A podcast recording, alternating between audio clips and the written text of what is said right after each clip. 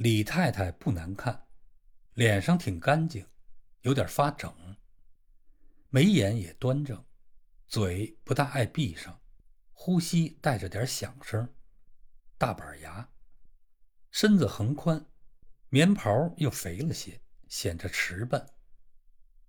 一双前后顶着棉花的改足脚，走路只见胳膊扇动，不见身体往前挪，有时猛地倒退半步。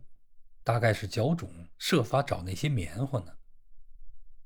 坐下的时候确实不难看，新学会了鞠躬，腰板挺着，两手贴垂，忽然一个整劲儿往前一栽，十分的郑重，只是带着点危险性。他给丁二爷鞠了躬，给张大哥鞠了躬，心中觉得不十分自然，可是也有点高兴。张大哥说：“好在还不冷的时候。”他答了句：“还没到立冬。”也非常的漂亮而恰当。屋子大概的布置好了，他一手扶着椅子背儿，四下打了一眼，不错，只是太空。可是，空的另有一种可喜的味道。这一切是他的，除了丈夫，就属他的。没有公婆管着，小姑子看着。况且这是北平，北平未见得比乡下好，可是一定比乡下高。老李的眉头还皱着呢，看了他一眼，要说不会沏点茶呀，可是管住了自己，改成了倒壶茶，跟他说。连七还得改成道。哟，我还真忘了，真。李太太笑了，把牙全露出来。茶叶呢？这句好像是问全北平呢，声音非常的高。小点声。老李说：“他把这儿不是乡下，屋里说话，村外都听得见，给咽了。”他似乎为抵消大嗓说话的罪过，居然把茶叶找到，还忘了呢，没水。为找到茶叶，把大嗓门的罪过又犯了。你小点声。老李咬着牙说，眉头皱得像座小山。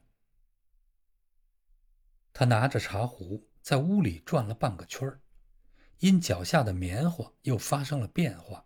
所以没有转圆。我上街坊屋里借一壶开水去。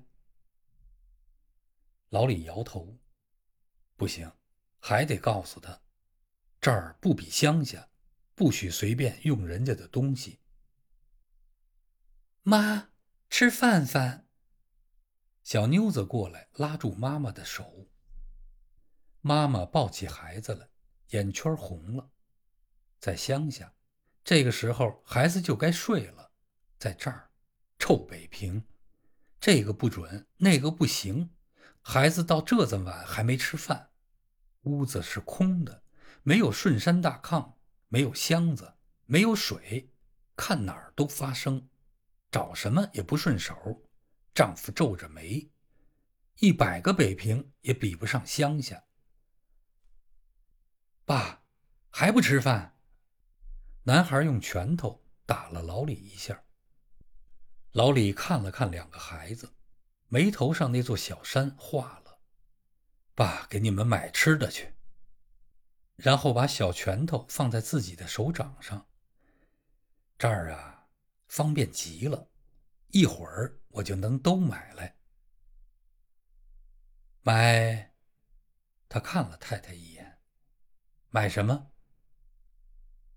太太没言语，脸上带他说：“我知道你们北平有什么。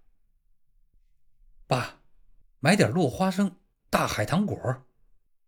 爸，零吃花生。”小妞子说。老李笑了，要回答他们几句，没找到话，披上大衣上了街。